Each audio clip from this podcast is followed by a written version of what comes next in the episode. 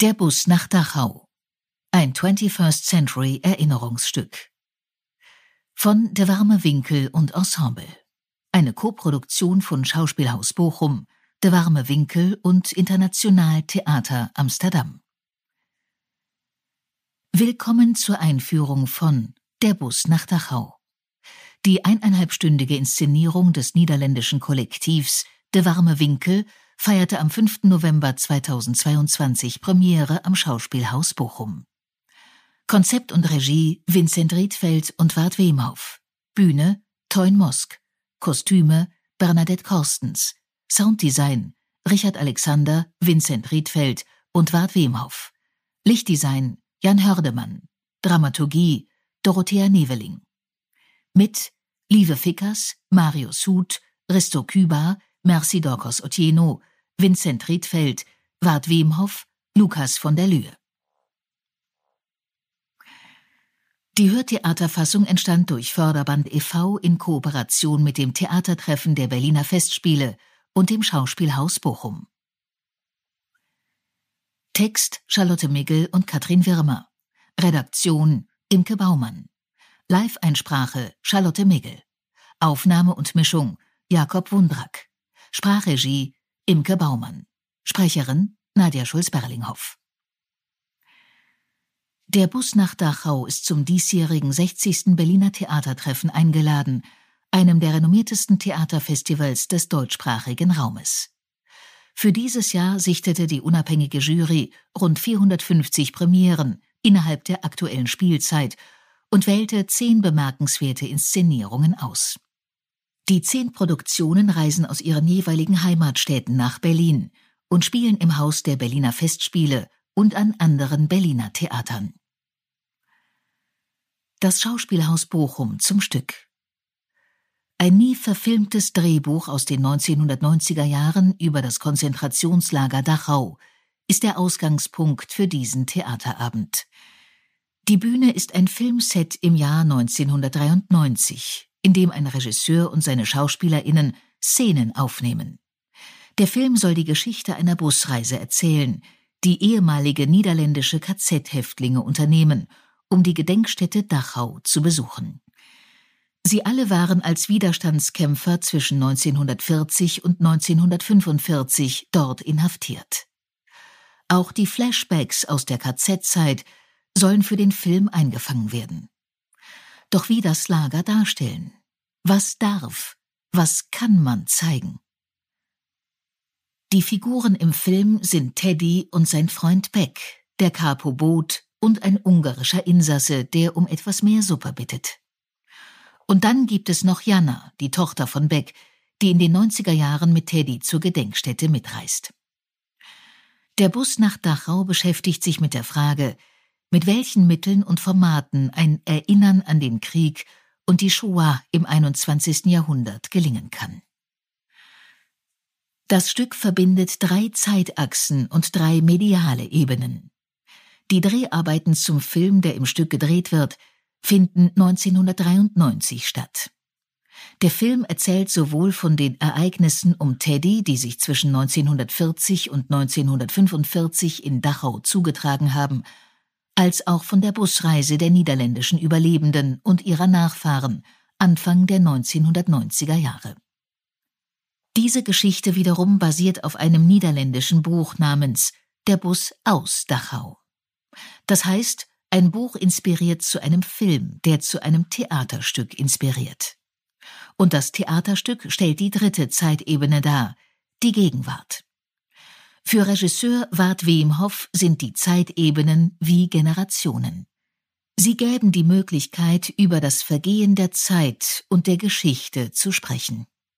Zitat Sie geben uns und der Zuschauerschaft Raum für unterschiedliche Emotionen und Meinungen. Die Bühne. Zentrales Element des Settings ist ein riesiger Kasten aus hellem Nadelholz, der die gesamte linke Bühnenseite einnimmt. Er ist etwa 6,50 Meter lang, 5 Meter hoch und 5,50 Meter tief. In Form und Größe erinnert er an einen Frachtschiff-Container.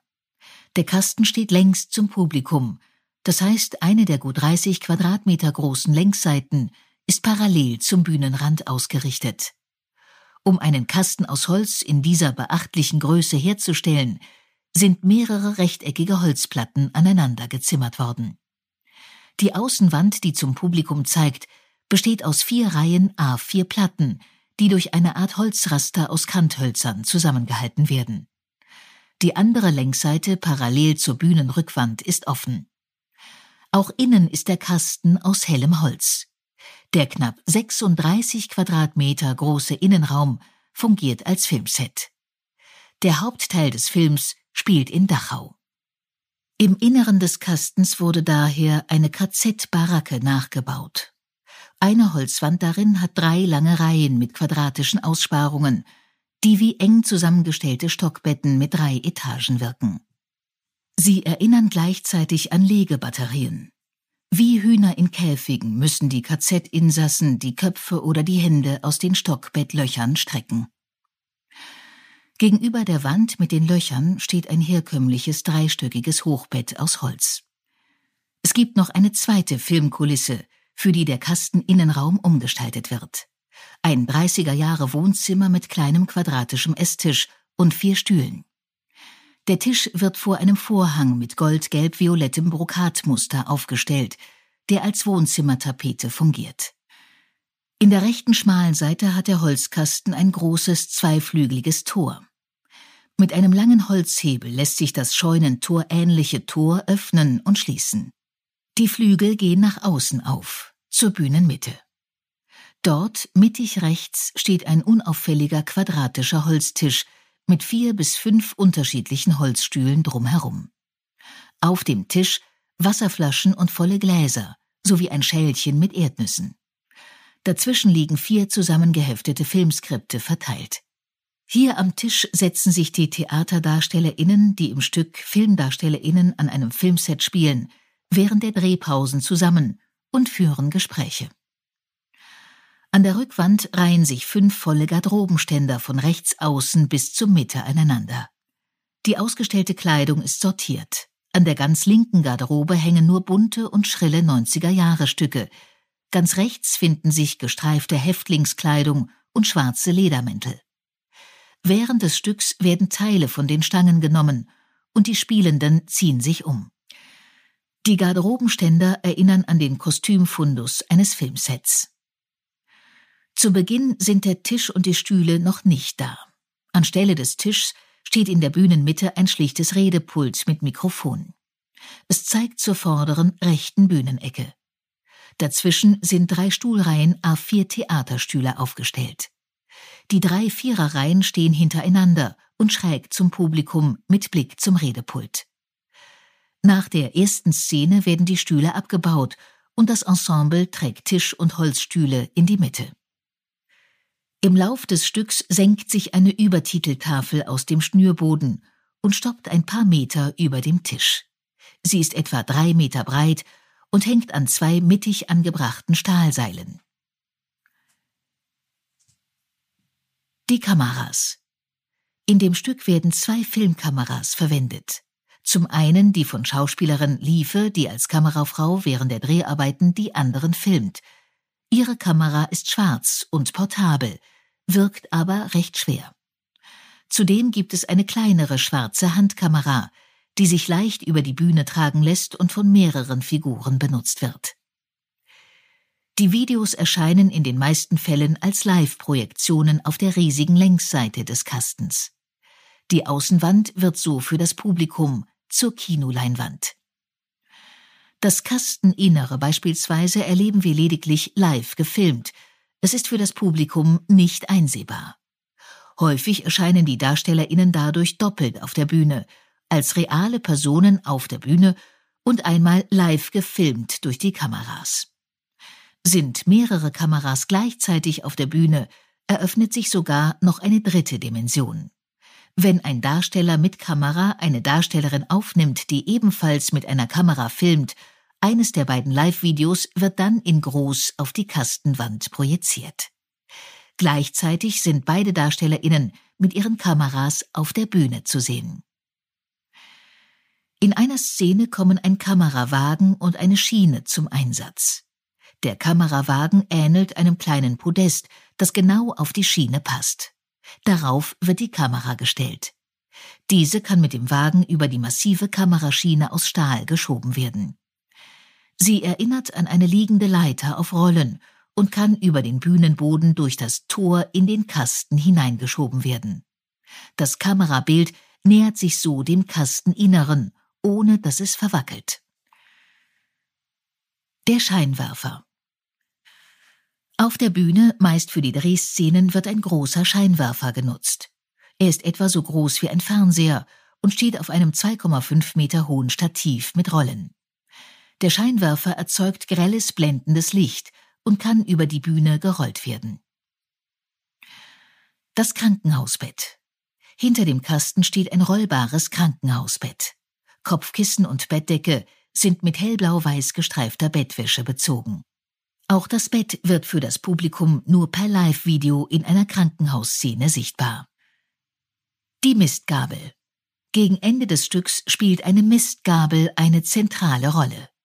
Das Werkzeug hat einen langen Holzstiel und einen dreizackigen Aufsatz aus Stahl. Die Figuren und Kostüme. Da das Stück die Dreharbeiten eines Films Anfang der 1990er Jahre beschreibt, hat Kostümbildnerin Bernadette Korstens das deutsch-niederländische Team vorwiegend mit klassischen 90er-Jahre-Outfits eingekleidet. Diese tragen die Figuren in den Szenen, die in den Drehpausen spielen. Ansonsten treten die sieben DarstellerInnen in den Kostümen auf, die ihren jeweiligen Rollen im Film entsprechen. Vier KZ-Insassen und drei nationalsozialistische Aufseher. Liefe Fickers spielt am Set die Kamerafrau. Oft ist sie daher als stumme Beteiligte mit auf der Bühne und filmt die anderen. Liefe ist Mitte 20, weiß etwa 1,65 Meter groß und hat blaugrüne Augen. Ihr dunkelblondes Haar ist beeindruckend lang und reicht ihr bis zur Hüfte. Die meiste Zeit trägt sie es allerdings zu einem voluminösen Dutt gebunden, oben auf dem Kopf. Als Kamerafrau hat Liefe praktische und lässige Klamotten an, die typisch 90er Jahre bunt und schrill sind. Einen oversized Pullover in Lavendel, Violett und Kristallblau sowie eine türkisfarbene Trainingshose und schwarze Chucks. Dazu trägt sie eine schwarze Gürteltasche, an der eine Rolle Klebeband befestigt ist. Marius Huth spielt im Film einen anonymen KZ-Insassen. Er ist um die 30, wirkt mit seinen feinen Gesichtszügen und seiner schlachsigen Statur aber sehr jugendlich. Marius ist 1,84 Meter groß und weiß, hat grünbraune Augen und schulterlanges dunkles Haar. In den Drehpausen innerhalb des Stücks trägt er ein weißes langärmliches T-Shirt mit Mickey Maus Aufdruck und schwarzen Ärmeln, eine weiße Stoffhose mit schwarzem Gürtel und türkis-schwarze Turnschuhe. Dazu einen Anglerhut in Jeansoptik mit der Aufschrift Create X Unity und eine große silbergerahmte Brille. In der Wohnzimmerszene gegen Ende tritt Marius mit grün-braun kariertem Flanellhemd und brauner Hose auf. Risto Küber spielt im Film Teddy, den KZ-Insassen, der überlebt. Risto ist Ende 30, weiß, circa 1,80 Meter groß und athletisch. Er hat braune Augen, dunkles, lockiges Haar und einen Stoppelbart. Als Darsteller in der Drehpause tritt Risto in einem Trainingsanzug auf. Die Jacke ist marineblau, dunkelrot, weiß, die Hose nur marineblau. Dazu hat er weiße Turnschuhe mit rot-blauen Streifen an. Als Schauspieler auf der Bühne trägt er sein schulterlanges Haar meist zusammengebunden, als Häftling in Dachau ist es offen und zerzaust. In der kurzen Szene, die im Krankenhaus spielt, trägt Risto ein Patientenhemd. Gegen Ende des Stücks zieht er für die Wohnzimmerszene ein kariertes beiges Hemd, einen braunen Polunder und eine graue Hose an. Merci Dorcas Otieno spielt Jana, deren Vater Beck Dachau nicht überlebt sowie einen anonymen KZ-Insassen. Da Dachau ein reines Männerlager war, wird auch Schauspielerin Mercy als Insasse und nicht als Insassin bezeichnet. Mercy ist Mitte 30, Black Person of Color und etwa 1,80 Meter groß. Sie hat große braune Augen, dichte, schulterlange schwarze Locken und eine weibliche Figur. In der Drehpause trägt sie ein weinrotes Sweatshirt und einen beigebraun-violett karierten Polunder. Dazu eine Jeans mit Schlag und weiße Lederturnschuhe. In der Wohnzimmerszene hat Mercy ein knielanges dunkelblaues Sommerkleid mit kurzen Ärmeln an. Lukas von der Lühe spielt Beck, den Mithäftling und Freund von Teddy und verstorbenen Vater von Jana.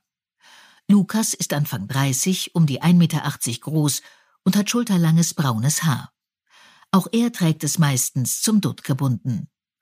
Zwischen den Drehphasen tritt Lukas in einem T-Shirt mit blau-weißen Längsstreifen und einer hellblauen Jogginghose auf.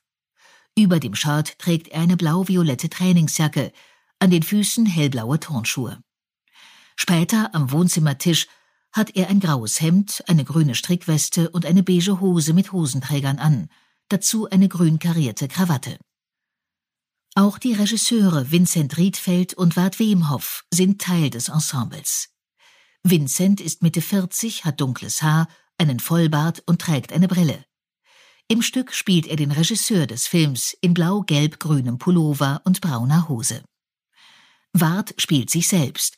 Er ist um die 40, schlaksig und hat blondes Haar mit tiefen Geheimratsecken. Auf der Bühne tritt er in einem cremefarbenen Pullover und leichter beiger Jacke auf – Dazu trägt er eine schwarze Hose und braune Stoffschuhe. Die Insassen im KZ Dachau spielen Marius, Risto, Mercy und Lukas. Dafür tragen sie einheitliche Pyjama-ähnliche Häftlingskleidung. Der Zweiteiler besteht aus einem groben, juteartigen Stoff und hat hellgrau-dunkelblaue Längsstreifen. Liefe, Vincent und Ward spielen die nationalsozialistischen Aufseher. Dafür ziehen sie sich schwere schwarze Ledermäntel mit Gürteln und schwarze Lederstiefel an. Vincent und Ward tragen außerdem Perücken mit langem hellblondem Haar. Am Ende des Stücks sind alle sieben in ihrer privaten Alltagskleidung zu sehen. Sie tragen Tanktops, Print-T-Shirts, Jeans, Jogginghosen und Turnschuhe. Das Team ist dann in einem vorproduzierten Video zu sehen, das auf den Kasten projiziert wird. Die Snapchat-Filter. Für die Live-Videos, die auf der Bühne entstehen, werden Face-Filter aus der App Snapchat verwendet. Snapchat dient vornehmlich Kommunikationszwecken. NutzerInnen können, wie bei WhatsApp, Signal oder Telegram, Medien- und Textnachrichten austauschen. Das Besondere an Snapchat ist aber, dass sich die Fotos und Videos, die man verschicken möchte, mit Filtern bearbeiten lassen. Filter sind digitale Bildeffekte, die das Erscheinungsbild einer Person auf einem Foto oder in einem Video verändern. Die herkömmlichsten Filter sind Schwarz-Weiß- oder Sepia-Filter. In Social-Media-Apps sind Beauty-Filter populär.